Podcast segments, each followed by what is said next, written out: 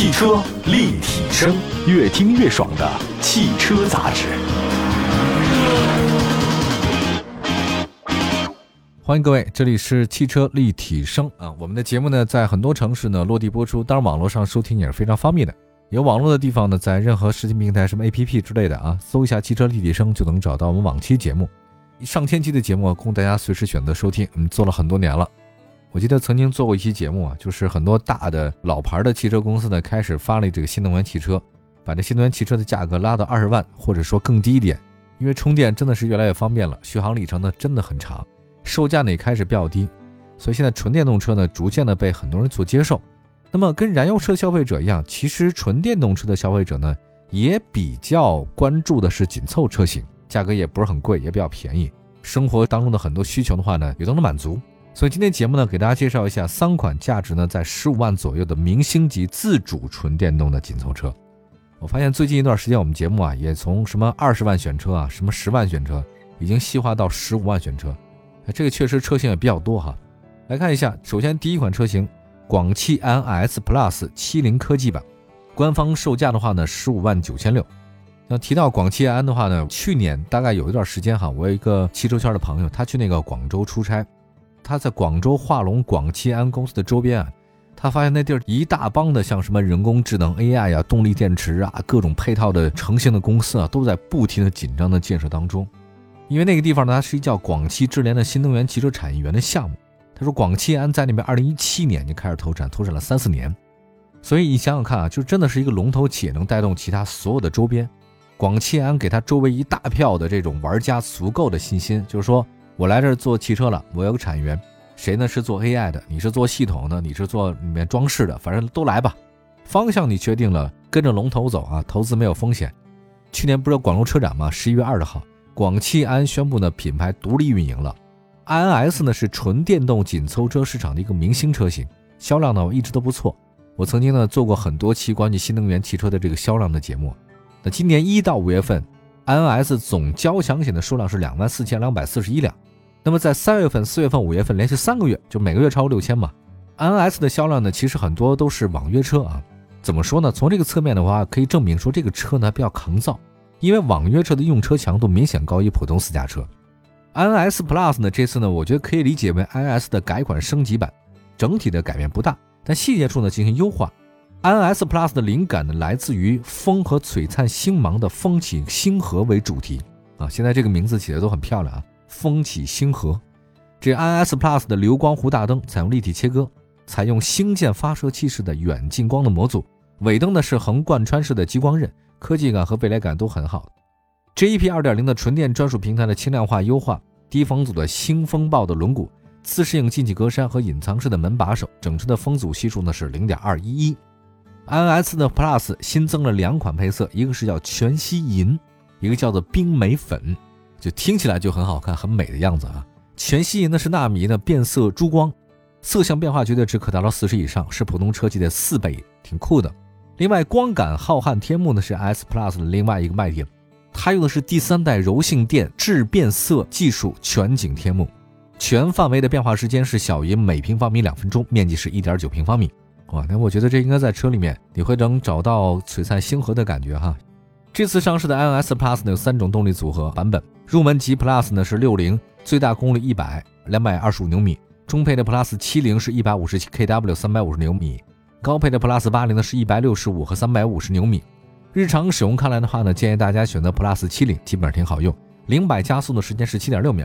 Plus 七零呢采用三元锂电池，工信部的续航里程是五百一十公里，快充百分之八十的充电时间是四十二分钟啊，现在基本都这个数。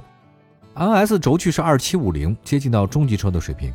那现有的车型当中啊，官方售价十五万九千六的 NS Plus 七零科技版是性价比比较高的，也向大家推荐一下。除了续航里程、加速性能达标呢，还配备了三百六十度全息影像、车道偏离、车道辅助、主动刹车、全速的自适应巡航、全景天窗、全液晶仪表盘、自适应远近光 LED 大灯、自动分区空调、车载空气净化器、前排座椅加热等等。我现在想起一件事儿，就是广汽安嘛，在广州车展的那个现场，宣布自己品牌独立运营啊，爱安是自己独立品牌了，它定位是高端智能电动车品牌。那我觉得这个高端怎么理解呢？他们说的高端不是指豪华，是指各个细分市场超越对手。他们那个负责人说啊，通俗点讲，就是你想到广汽埃安，就能想到它是很厉害的汽车品牌，做到了其他汽车品牌做不到的事儿。我觉得这个挺厉害的，大白话啊，很通俗，但确实非常有效果。一想到我就很厉害，哎，这就是高端。我非常喜欢他们家的定义，也是我特别想说的，就是有的时候不必要搞太复杂的口号啊，你其实大白话大家更好理解。在下一个车型呢，说的是北汽 E65 Plus 二六零零尊享版。北汽这个车的官方售价是十四万九千九。其实 E65 呢是北京汽车在新能源市场的支柱车型，业绩呢表现当然不如广汽埃安出色啊，但是也是准主流的车型。今年一到五月份总交强险数量是六千五百四十六辆，这个卖的真的不多哈，因为 INS 啊基本上一个月就能卖这个数。E65 Plus 呢是 E65 的升级版，售价区间呢还便宜，十二万九千九到十四万九千九。有两种续航版本，一个是四百一十六公里和五百零一公里。基于价格、续航能力等因素考虑呢，推荐官方售价的十四万九千九的这个 R 六零零的尊享版。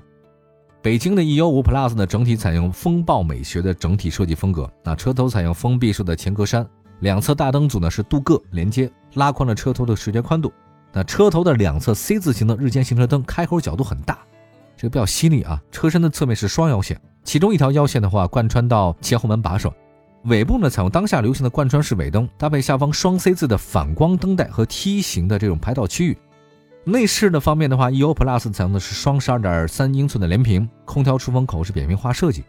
E O 五的轴距这是二六七零，E O 五的 Plus 二六零零尊享版最大功率一百二，最大扭矩两百四十，采用是三元锂电池，工信部续航里程是五百零一公里。使用快充呢，是从百分之三十到百分之八十，不超过三十分钟啊。其实从零到百分之八十也就四十分钟吧，基本都这样。作为顶配版的车型呢，E 幺五 Plus R 六零零尊享版配置不低，大家自己去网上查啊。我记得刚有新能源的时候，北汽新能源动身特别早，一开始在国内自主品牌当中，北汽新能源绝对是走在前列的，也是比较早的在国内实现那个三电系统 OTA。我真的大家不要小看这个三电系统 OTA 啊，我记得那个时候得三四年前了。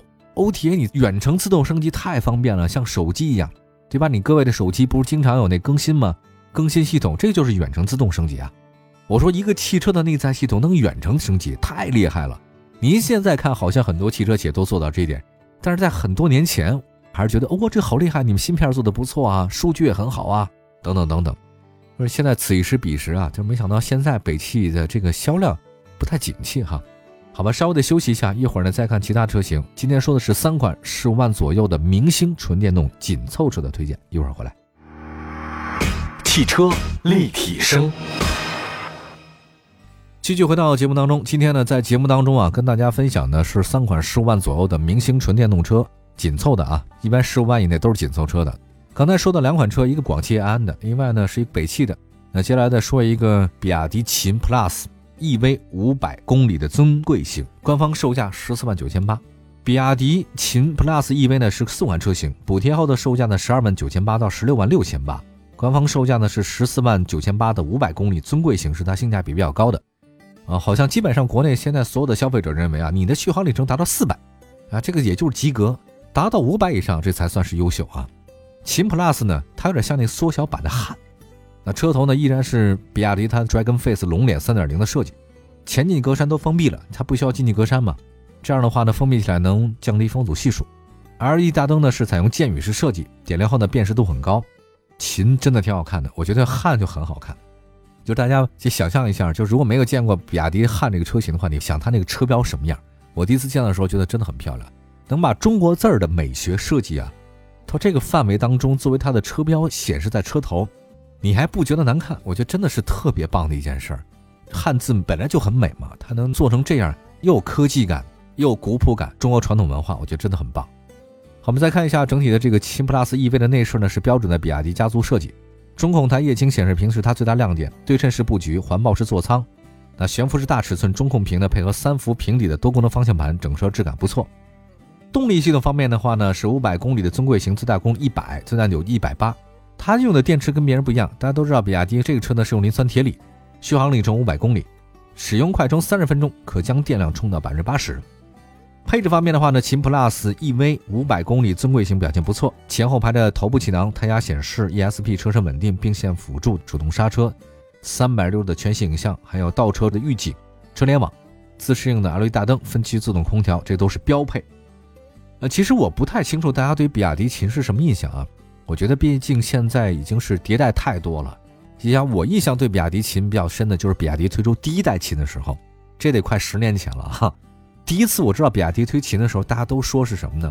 不一样了，因为呢，比亚迪呢跟那德国戴姆勒公司合资以后，它的造车工艺呢有一个很大的提升，相当于什么呢？相当吉利跟沃尔沃合作了以后，吉利的整个的造车的水平它就完全不一样。那比亚迪跟戴姆勒嘛，当时比亚迪为了秦，其实花了很多钱的啊，巨资啊，收购了日本的那个迪源模具，建设了国内最大的汽车测试基地，就是为了高端电动轿车比亚迪秦上市。因为比亚迪的看家本领就是新能源。比亚迪秦是二零一二年北京车展推出以后，当时很受热捧。我们那个所有的汽车媒体人说什么事儿呢？说它有一个卖点是零百加速呢是五点九秒。你也知道那个时代啊，就快十年前，大家对新能源认知啊真的是太初级了。当时这样说，一个车它的零百加速能到六以内，都觉得哇这个车是超跑级的。他说这个零百加速到五点九秒，我那真的是很厉害。其实大家我们那时候不是很了解啊。因为新能源车它其实整个加速的感觉跟那个燃油车那爆燃是不一样的，这是电门啊，那个是油门，踩电门它就没有变量，直接一踩下去立刻就给。所以想想当时我们所有媒体人说啊，零百加速五点九秒很惊讶啊，真的，十几年前啊，这大家值得惊讶。好吧，我们呢今天说的三款纯电动的紧凑车呢，都来自于新能源市场的一线品牌阵营。iNS Plus 呢这个特点呢，其实就是年轻，那特别符合现在很多年轻人的这种需求。设计风格还是挺时尚的啊。另外呢，前辈它的 iNS 呢，其实在市场当中累积了不少的口碑。我看那个销量排行榜啊，卖的第一呢就是上汽通用五菱的 Mini EV 卖的特别高，第二是 Model 3，然后是 Model Y，再往下是什么？就 iNS 了。就 iNS 的定位非常独特，在国内所有自主品牌的这种，它不是造车新势力啊。谁是造车新势力？小鹏啊、哪吒呀，还有包括像这个蔚来，他们造车新势力。N S 呢，实际上是广汽自主品牌的这种新能源车型。在所有的汽车厂家，就国内自主品牌汽车厂当中，它是卖的最好的。还有一个比亚迪秦，秦的这个 Plus EV 和北汽的 EU5 Plus 这两个优势呢，在于价格略低。那北汽和比亚迪呢，进入纯电动市场比较早，有口碑累积也是不错的。当然，这个排个序的话呢，首选 N S，然后是比亚迪秦 Plus，最后呢是 EU5 Plus。好吧，感谢大家关注本期的汽车立体声啊！没想到咱们新能源汽车能卖到这么便宜，而且车型都还是挺好，续航五百公里以上。也是挺开心的一件事儿，就是在十几年前，我们所有汽车媒体还惊讶汽车这个新能源到底能怎样的时候，没想到十年后，今天这个车型真的大量出现了，值得欣慰啊！这个新能源市场大有可为。好吧，感谢大家关注本期的汽车立体声官方微信、微博同名搜索“汽车立体声”，可以收听往期的节目。欢迎大家转载和点赞，我们下次节目再见，拜拜。